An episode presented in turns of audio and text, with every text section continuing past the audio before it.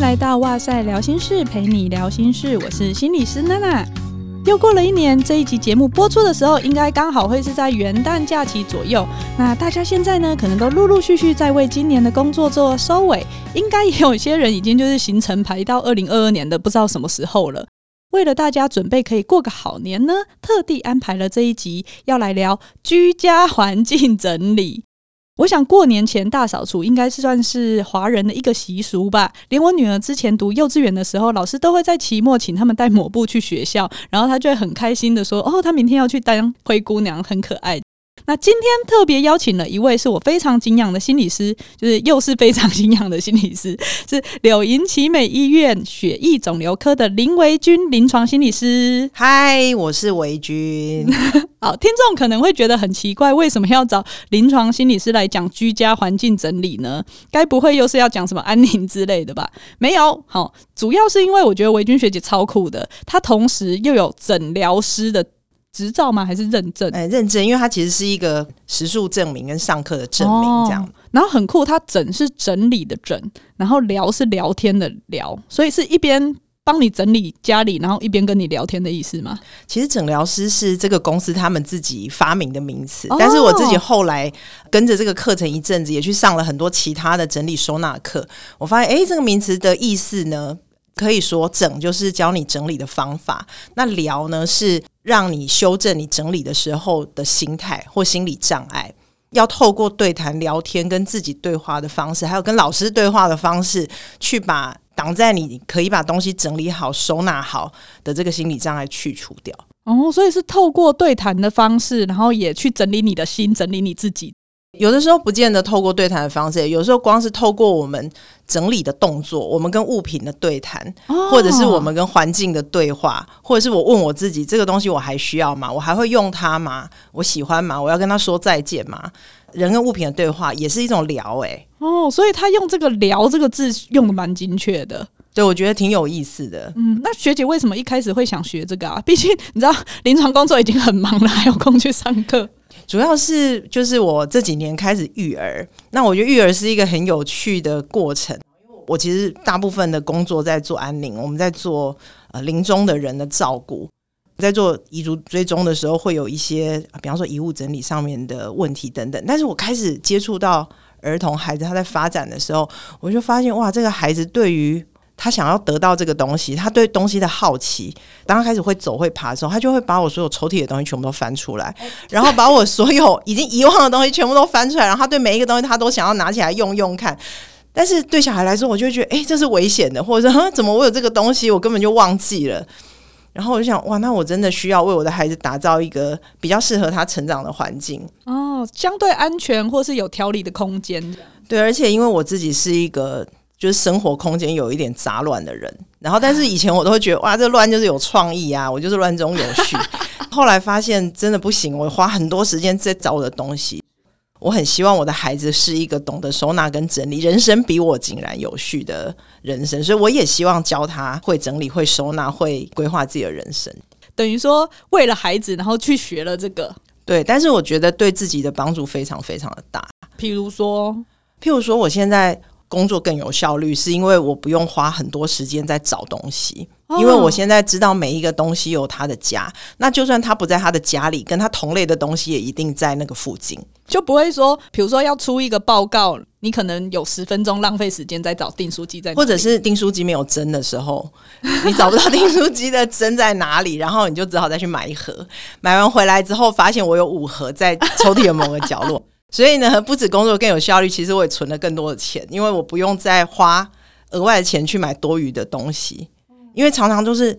东西买了以后，我不知道放在哪里，或者是我忘了我到底买过了没，所以我又去买了一个。嗯，好像大家都有这种镜头。对对对，但是呃，现在我就会很清楚的知道说，这个物品是在我可以管理的量跟我可管理的范围里面，那我就不需要。在想说，我到底有没有缺？哇，一一一或一二一二免运费的时候，我要 买哪些东西？然后要凑免运或怎么干嘛？我对于物品的筛选跟选择跟要买不买的心力吗？心力对，就是减少很多心力。我减少了很多逛网拍的时间。哦，对啊，那比价的时间都省下来的。那因为之前我有在节目中有聊过一集，也是在说整理你的心才会怦然心动，介绍的就是日本近藤麻里惠这位整，他算是他是整理师，整理师。那另外呢，我知道日本还有断舍离女王，他们都很喜欢用女王，就是山下英子，这些概念有什么不一样吗？跟这个诊疗，我先讲断舍离好了。断舍离它其实是一个瑜伽的哲学，它就是让你断绝额外的一些欲望啊，然后舍弃你不需要的物品。所以它其实有一点像苦行，就是我觉得不需要的东西，我通通让它离开我的生活，然后我也不要再买多余的东西。它其实走到后来会有一点像是一种心理上面的修行。断舍离相关系列书，它有非常多你必须要跟自己对话的部分，就是我我是不是需要，我是不是怎么样？可是很多时候，我们的人生不是这么容易断舍离。尤其像台湾是一个家族主义很还是一个很兴盛的地方，我们有很多生活空间是跟其他家人共用的。当我很想断舍离的时候，其他的人可能会觉得你非常的困扰，你怎么把我需要的东西也断掉了？这很多是我们共用的东西。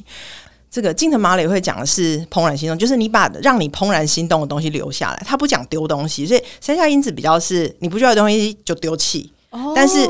近藤马里会的要是让你怦然心动的东西才留下来，就方向性有一点不一样。可是我人生里有很多东西，我对它并不怦然心动啊。比方说我的工具箱里面的榔头啊、扳手啊，我我看到他们，我并没有怦然心动的感觉。但是我必须让它住在我的家里，因为我就是会用到它。嗯，对，所以整理整疗的概念反而比较是说，你去足够了解你自己的生活需求跟生活动线之后，让你的物品。在一个你有办法管理的程度，嗯，不是失控的，不是失控，而且你要你是物品的主人，你你不要异于物，就是不要被物品的特价驱策，或不要被 就是物品的那种匮乏的恐惧驱策，你去多买了很多你用不到的东西放在家里。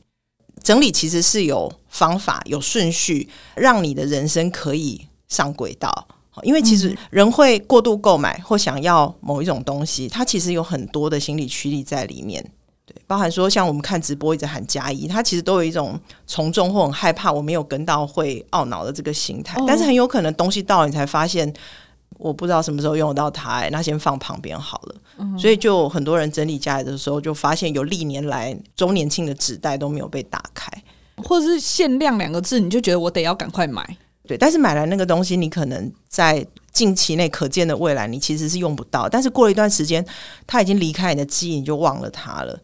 如果我们要说的话，刚刚讲的断舍离或怦然心动，它可能很像光谱的两端的话，那。诊疗它算是比较中间的地方吗？或者是它有一点是集大成的？因为像说我们在我在上课，或者是我们后来在陆续的自己在经验中去实践的时候，会发现其实物品整理的第一步就是减物。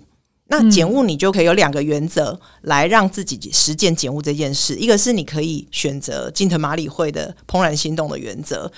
比方说，我同样蕾丝系列的洋装有十件，可是我的衣柜就是放不下。可是我十件都好怦然心动哦，那就全部留下来哦。可是如果说你摸到有一件觉得，哎，可是这个刚刚胆不六耍，你心里有这个可是的时候，它可以放在二军的名单。你也可以用断舍离的原则来减物。比方说，我现在已经四十四岁了，我穿蕾丝洋装适合吗？可能不太适合哦。那我就可以。把这个断，然后我会提醒我自己，虽然我很期待回到十八岁，但我不可以再买蕾丝洋装了。哦，那这个就是断舍离的原则。虽然我摸起来很怦然心动，但是我其实不可能再使用它，而且它也不适合了。嗯，所以就是可以一起思考的啦。你必须先把物品减低到你可以管理的程度，你才有办法开始做整理跟收纳这件事情。因为垃圾再怎么收纳，它只是比较整齐的垃圾。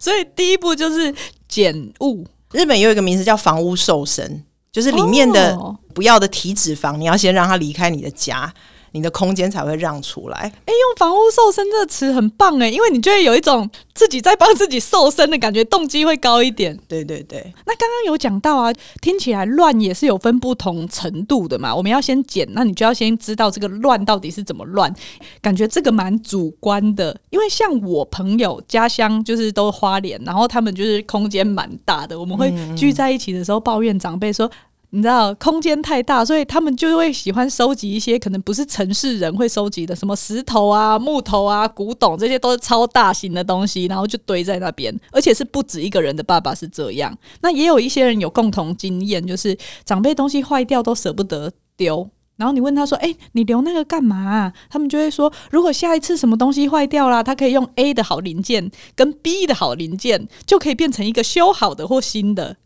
有点自以为全能智慧王，但是其实真的要用到的时候，他们就会忘记放在哪里，找不到，结果又花钱买新的。先不要说都是爸爸好了，妈妈有时候也是一样，就是你会发现妈妈的冰箱通常是大爆炸的，对，因为他们储存的不是物品，是时光。对，很多过期的食物或一罐一罐腌制的那种，然后他们 always 担心小朋友好像会没饭吃，就是如果有孩子要回来，他们就会把冰箱塞满。所以像这种就超困扰的，啊，这个该怎么办呢？欸，所以其实你刚刚在讲的时候，我就发现爸爸妈妈其实都有一个心情，欸，诶，他是一个自我认同。比方妈妈很担心小孩子饿了，总要打开冰箱有东西吃，所以他囤积的东西有可能，我刚刚讲他囤积的不是食物，是时光，但他囤积的也有可能是对你的爱。嗯，那这个时候其实你就可以问他说：“嗯，吃这个会让你怦然心动吗？吃这个会让你更健康吗？”如果说你希望我回来有东西吃，那吃这个是新鲜的吗？是健康的吗？如果你们平常在家里吃，我希望你们也吃的健康，吃的新鲜。那那么多看起来好像放很久的东西，你可能不小心会吃到，欸，诶，这样我会心疼你，我好在乎你的健康。Oh. 那我们是不是可以把诶把新鲜的放在冰箱里就好了？把那些旧的，我们先把它整理出来。嗯，所以这样子听起来，长辈好像就会觉得。我被在乎了，我的付出跟我的爱好像也有被认可，也有被孩子看到。就是哇，爸爸你真的很棒哎，你就是全能智慧王哎，A 就是 A 物品的零件跟 B 物品的零件就可以组合在一起。那我们是不是把同类的东西集中放在一起？下次你就比较好找喽。然后他可能就把所有的零件集中在一起，发现他有两百台 录音机的把手，他可能就觉得哦太多了。所以其实我们在整理的时候有一个很重要的。第一个原则就是把同类的物品先集中在一起。当他看到那个量的时候，他才会惊觉说：“天哪，我怎么会有八十六个保鲜盒？天哪，我怎么会有两百包泡面？或者是像我同事有一天他来办公室，他去 Costco 抢购了卫生纸，很开心的打开他的卫生纸橱柜，然后他就来办公室跟我们说：‘哦，我那昨天好不容易抢到了两串 Costco 卫生纸，结果我发现我橱柜里面其实已经有一百包卫生纸，我根本放不进去。’”所以把同类东西集中的时候，你就会惊觉，天哪，我其实已经够多了，多到我已经可能可以用个好几年用不完了，或者是我没有办法在使用期限前用完它，这已经超出我可以管理的量，才有可能进入到断舍离的这个阶段，或者是你想要跟他沟通说，诶，我们来做整理，我们来做收纳，再做归类，他才有那个动机。但是当所有的东西都是散乱在没有秩序的情况下，他就会跟你说：“你啃诶，卖叮当，阿伯外锤不？”嗯嗯，我我爸爸就很常讲这句话，我就要跟他说：“阿伯，你几准锤下面划垮。”然后他就真的锤了。我说：“我都不给叮当哦，但是你还得立马去锤吧。”哦，你很很敢挑战他呢。我们就是很没大没小的一个家庭这样子。所以其实很重要的是，我们先让他们去集中，然后他们看到那个量，他自己就会出现那个动机，觉得我应该要删去一些了。呃，应该是说我们。常常会觉得我东西就是用的顺手就好，可是就像我刚刚讲，我有很多把剪刀这件事，就是因为我们剪完就放在刚剪完东西的那个地方，然后你就会导致到处都是剪刀，可是你要用的时候你找不到。物归原位是我们从小就知道的原则，但是我们会觉得很很麻烦。可是当你把同类的东西放在你最常使用、最顺手的地方的时候，物归原位才会显得比较合理。那所以找到物品的家是第二步，但第一步是你必须要先知道你到底这类的东西有多少，然后你要知道你会在什么时候、什么状况下使用到它，那你再来决定它的收纳的方式跟收纳的位置。所以你刚刚讲到说，诶，是不是真的看到物品的量就会开始有动机整理？其实其实不一定，而是他看到那个量，他只才会发现说，诶，原来我已经有这么多了，所以我不要再增加了。等于说有一个觉察先出现，或许还没有到动作。对，比方说，我发现原来我已经有二十支剪刀了，嗯，那我可我就可以开始从里面筛选不太好剪的、粘胶很多的，我就可以先删掉，因为这这些我也不会再使用它。它放着，只是当我找剪刀的时候，我就发现，哎，怎么这只不好剪，那只又不好剪，然后越剪越肮脏这样子。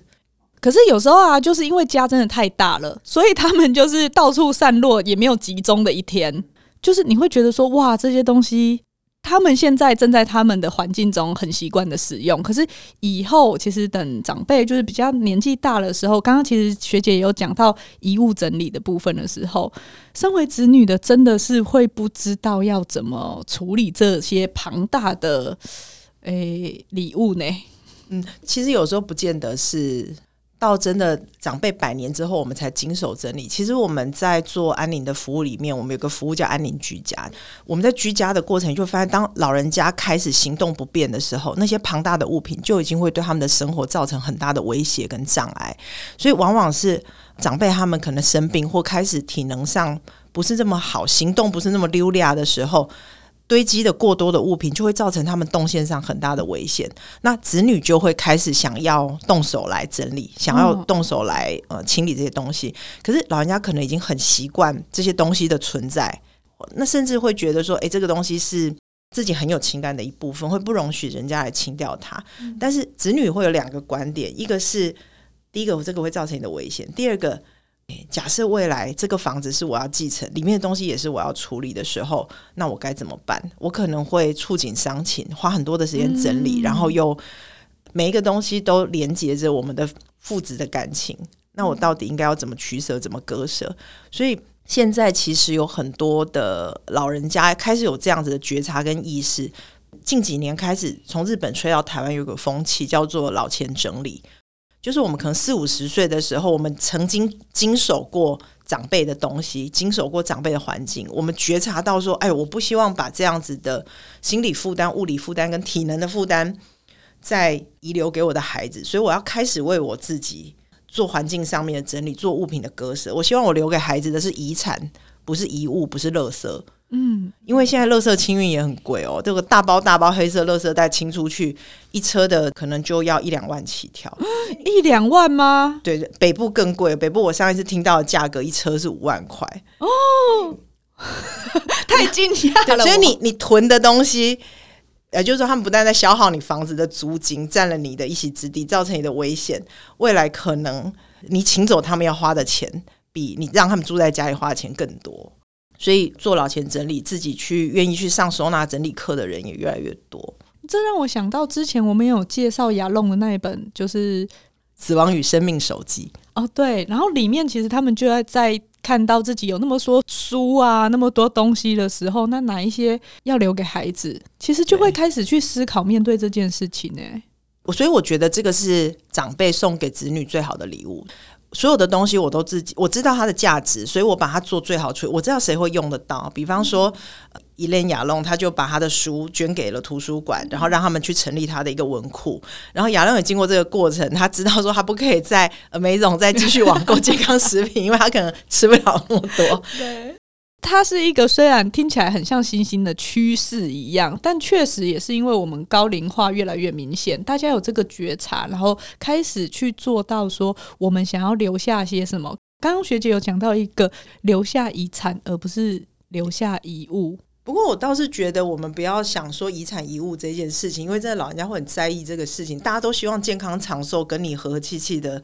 过上一段好好的家庭生活，我我觉得倒是可以从居家安全这件事情来思考。哎，那个十一月初有一个香港的新闻，就是呃有一个女生被她自己囤积的包包跟衣服压死，然后三一大地震，日本三一大地震的时候，其实也有很多的老人家是被自己放在家里的杂物堵住了出入口，导致逃不出去。他们附近有非常多人逃出来，但他逃不出来的原因是因为他的某一个，比方说挂衣架横躺在他前面，他一根本就哈北鬼。然后有更多是被杂物压死的老人，他不是被地震房子压死，他不是被砖瓦什么压死，而是地震晃得太大力，他旁边囤积的被服棉被压在他的身上，他根本没有力气挣脱，然后他就被闷死在大量的棉被里面。哦，这听到好难过哦。对，所以其实我倒是觉得说，我们要思考的是怎么帮我们的长辈打造一个舒适、安全，而且尽量减少尘螨的这个，嗯、因为老人家，你不要讲小孩什么过敏气喘，老人家也很容易在那咳咳咳，老老狼扫，那很有可能都是因为环境里面的物品跟这个布的东西太过沉，就窗帘啊、棉被，这个其实把多余的布品清理掉，其实也可以减少老人家打扫的负担。嗯、然后地上的东西尽可能的净空，你就有机会放一台扫地机器人在家里。吸地板，那当你地上的东西非常多的时候，扫地机器人就很难发生功能。我们家的扫地机器人就很常在地上吃到一块掉在地上的衣服，然后就卡住了。嗯嗯，所以其实，在跟长辈做这些尝试沟通啊、整理收纳的过程中。重点就像学姐刚刚讲的，不是你的东西太多了应该要丢掉，而是用这种你值得更好的生活品质，然后你值得更安全的这个我好在乎你的方向去跟他讨论的话，好像就可以共创他比较适合，就你也舒服，然后长辈也住得开心。对，但是我我觉得有时候我们在要帮爸妈，山下英子其实有一本书叫《父母家的断舍离》，大家有兴趣可以去看怎么跟长辈。但是珊珊子后来是放弃了做父母家的断舍离，因为他他妈妈是一个囤物狂这样，然后他他就说，其实父母家的断舍离最重要的一件事情是我们自己先把我们可以控制的环境断舍离之后，让他体验到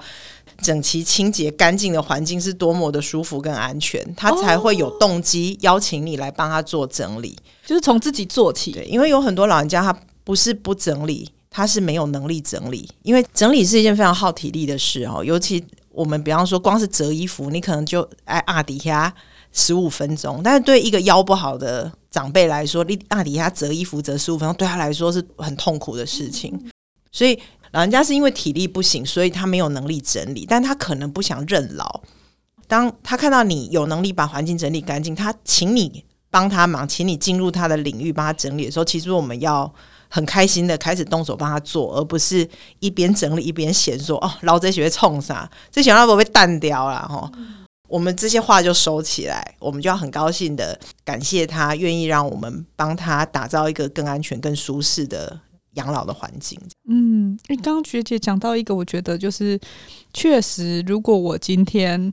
因为身体这些就是能力不足了，所以我得需要一个人来帮我整理，而且我可能是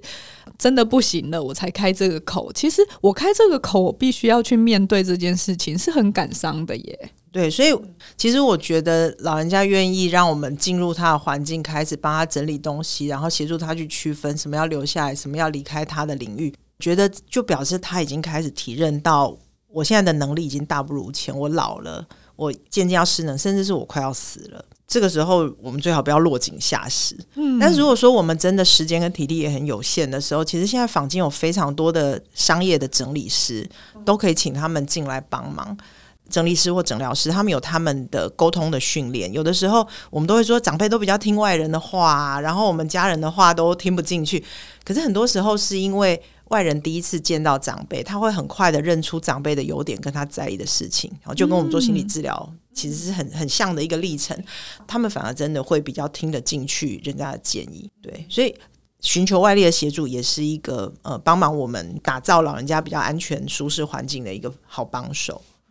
我有忽然想到说，因为这也不是长辈的专利啦，之前好像有某议员。什么狐女神，就是有 po 出她的照片，就是不仅她租屋处就是东西堆积如山，衣服也是从地板到跟山一样高，然后网络上大家就呈现一个惊呆了的状态，或者是你，我觉得这个会从日本出来，也是因为我们会看到日本节目，什么到你家或者什么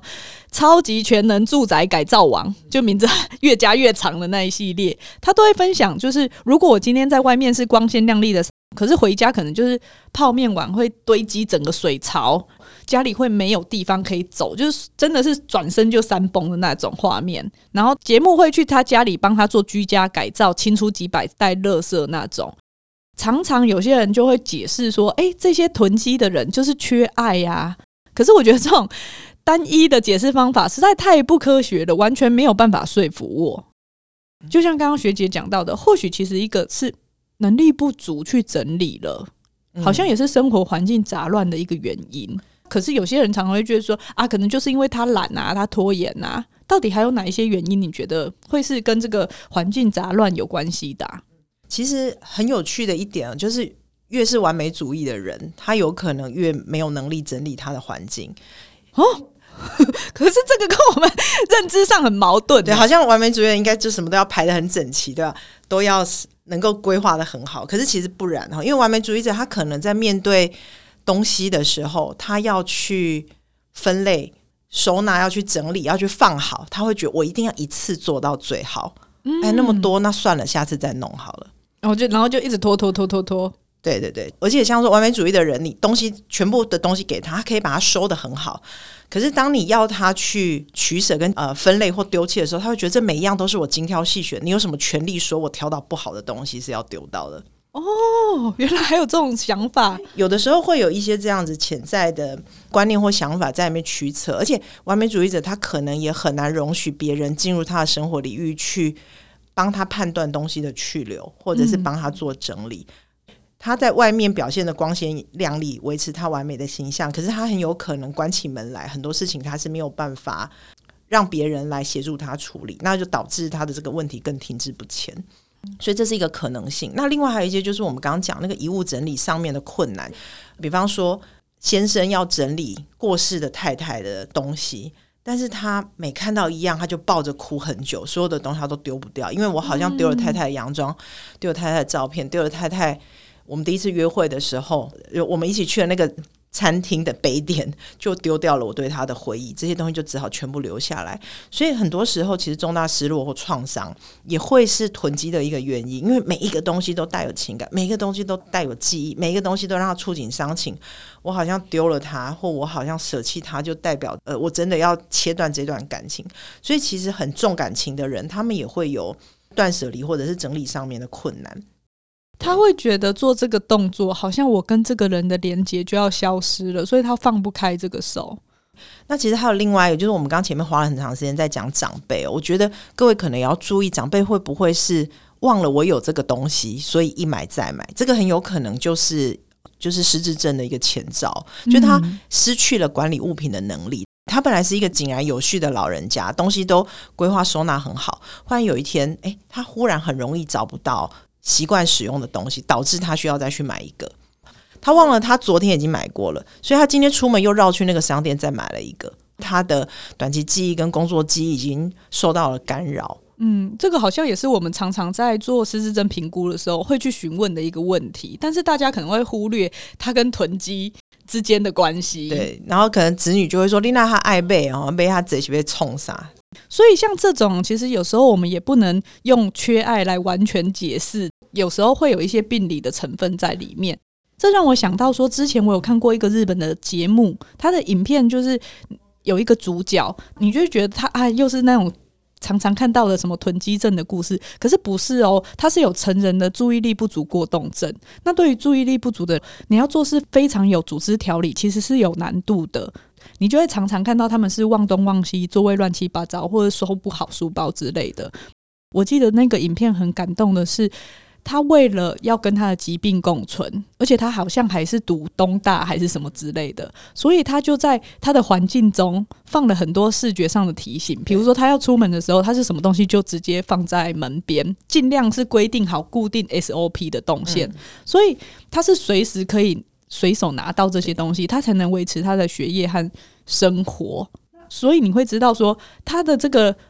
乱中是有序的，他是为了要适应他的生活。应该是说，我会想要分享这个，主要是因为我们看到一个乱的现象，其实它的原因是很多元的、很个别化的。如果我们是除去脉络，没有去做理解的，然后就。贴上啊，他就是懒啊，他就是拖延的标签。其实对于那个人来说，会蛮闷的，因为就像学姐刚刚讲到的，也有可能是我还有很多心理上面的依恋，我没有办法断开这些东西。对对，所以我们刚刚讲，我们讲诊疗，其实一个是方法，一个是心态。那刚刚娜娜讲的其实是心态、心情。心理脉络的这个问题，但是很多时候我们厘清之后，其实我们还是得要有方法才能开始我们的第一步，要不然永远会被困在杂乱的环境里面。就像你刚刚讲这个东大的女生，她有她有找到她自己的方法去提醒自己。可是如果说今天有一一个比较有经验的整理师来看，那他可能会知道说，如果物品更加的减量，或者是所有的物品做更明确的分类，然后做上大的标签的话，他其实能够更节省他的注意力跟认知资源去管理他的生活。嗯，所以你越是一个懒惰的人，或你越是一个注意力涣散、容易分心的人，其实你越更该学整理。哦，好，那。当然，就讲到这个整理的部分。如果今天我是很不会收纳，然后东西又太多的人，现在我们就是节目上线的时候，离过年应该就大概还有两三周的时间。嗯嗯。学姐会建议我们用哪一些原则或步骤、大原则来做整理呢？对，我觉得呃，近藤麻里会呢，他讲的一个整理物品的顺序还蛮好的哈。呃，他的这个顺序叫做衣书文杂记，就是第一个整理衣服，第二个整理书籍，第三个整理文件。第四个整理杂杂物，最后一个才是纪念品。好，哦、整理的原则就是所有同类的东西全部先拉出来堆在一起，不要用区域来做整理。比方说，哦，我今天整理客厅，哦，我明天整理卧房，后天整理厨房，这样你会永远一直都在整理，因为你所有的东西可能散在这些地方。可是，就像我刚刚讲的，比方说，我今天想要整理衣服为优先，我就把我所有家里全部有的衣服在。真空袋或者是储物柜里面，通通全部都集中，嗯，然后你就会发现，天哪，我怎么会有这么多的衣服塞在各种黑洞？这样，第一个你就会对物品有所觉察，这个叫做先集中；第二个呢，你就是分类加过滤。你如果真的是一个注意力很涣散的人，你就用小朋友的方法，就是颜色、形状来分类。Oh. 好，形状就是好，上衣、短袖上衣就是这一堆，好，长裤就是这一堆，这样好，你就先把它分类，然后你就发现，哇，我天哪，我竟然有八十三件上衣，oh. 我竟然有两百件长裤，这样你就会对那个量有惊讶的时候，你就会知道说这些东西是可以排顺序的。我有最常穿的，我有已经被忘记的，我有一根六刷的，哈。你就可以知道说，他其实是可以被请出你们家的。那你可能看到一件哇，还挂着吊牌很新的裤子，可能是五年前买的，那时候自己还很瘦。我要不要留着这个梦想呢？你可以问问你自己说：诶，假设我真的变瘦了，我还要穿这一件吗？还是我会为了庆祝我变瘦去买一件新裤子呢？对耶。好，如果说觉得说我留着一件 S 的裤子是为了激励我自己变瘦，那你早就瘦，你也不会等五年，好不好？哦，好残忍哦。所以。像这一类东西，其实它都是可以请出你们家的。那其实只要是完整无缺的旧衣，有台湾现在有非常多的捐赠的管道，包含说你可以上网查新衣哈，就心脏的心，衣服的衣。那他们是连内衣都收的。那另外就是旧鞋救命，呃，他们是把旧衣鞋子送到非洲，好像乌干达等等，跟我们呃就是。外交上比较友好的国家，那他们也会有他们收衣服跟鞋子的骑程这样子。那另外就是你们自己社区里面会有旧衣回收箱，嗯，那也有一些县市他们的资源回收车有收旧衣。衣服其实是最好处理的，而且呢，衣服一减量，它的空间马上就会释出非常的多，就很有感，这样就会很有感，你就会觉得哇天呐，我清楚五大黑垃圾袋的东西，那你。家里的空间就马上出来了，然后第二个部分就是书籍。可是书籍，我觉得对我们这些读书人不是很容易的事情。好，尤其你要帮他所有的书集中下架，就是一个很吃力的事情。有几个原则，就是尽量不要在床头放太多的书。你如果是一个习惯睡前阅读的人，你放一本就好了。你如果是习惯蹲厕所的时候看书的，你在厕所放一本就好了。其他的书呢，尽可能集中在你的书架里面。那如果说你的书架已经开始有弯曲变形的时候，你就开始可以思考淘汰一些东西。第一个可以淘汰掉的就是杂志，因为杂志基本上它每期每期出。而且它又是铜板纸，其实磅数很重，只要一过期，基本上它就是可以清掉的。第二个就是呢，你小的时候看过的，你自己小的时候的儿童读物，你想留给你的孩子的 那些，对现在的孩子来说，其实都过时了。对，资讯已经太旧了。所以这两个其实是可以最主要优先请出你们家门的东西。那第三个就是你已经看过，然后你确定你不会再看的。那书的处理呢？如果是过期的杂志，或者是已经过时十几年的童书，其实就做纸类回收就好了。呃，如果说是一些你觉得还有利用价值的书，你可以上读册去做二手书的贩卖，或者是你可以直接把它拿到火车站、捷运站有飘书站，尤其是一些比较热门的小说，就你就可以直接放在飘书站里面，就会有人去。就是要搭乘，他可能就拿一本上车读，然后再到下一个车站换回下一个漂书站，这些都是一些慢慢可以减少家中书籍存量的方法。那当然，你也要提醒自己说：“天哪，我的书架已经满了。”空间决定量，你的书架已经满了，你的解决方法不是再买一个书架，而是先把一些你不会再看的书移出你的书架。你就有机会再容纳新的东西。但我们上个月才刚买一个新的书架，因为书满了。没关系，人家房子够大，空间决定量。呃，文件的话，文件其实最好的处理就是收到文件的当下。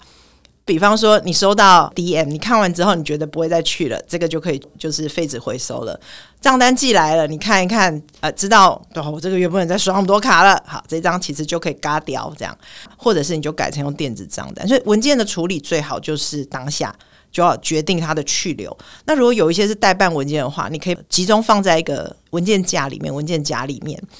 比方说，你可以一个月审阅一次，已经过期了就给它嘎掉。嗯，那信用卡的那个账单的小白纸，对完账其实就可以丢。这样，它上面有各自的，你都是要撕毁之后丢垃圾桶。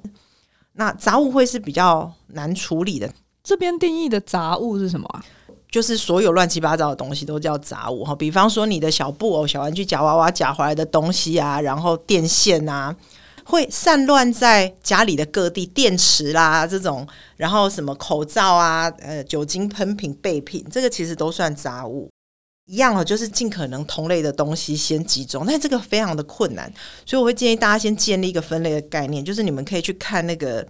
大卖场啊，或者是家乐福什么，或者是我们的那个某某购物网，他们怎么去分类这些东西？比方说线材类，你可能就集中在一个地方；文具类就集中在某一个抽屉；厨具、餐具就集中在一个地方。那尽可能是你生活里面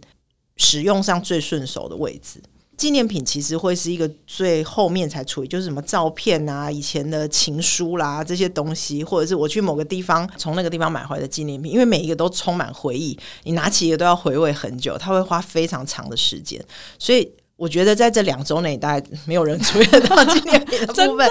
不过它是一个慢慢慢慢我们可以自己想到就去做的功课，尤其是一些如果是带着负面回忆的。东西你就要告诉自己把它清掉吧。比方说跟前男友一起买的情侣装，你看到他就气一次哈，这很值得丢哎哎，对，就是你就不要再让那件衣服住在你的衣柜里了。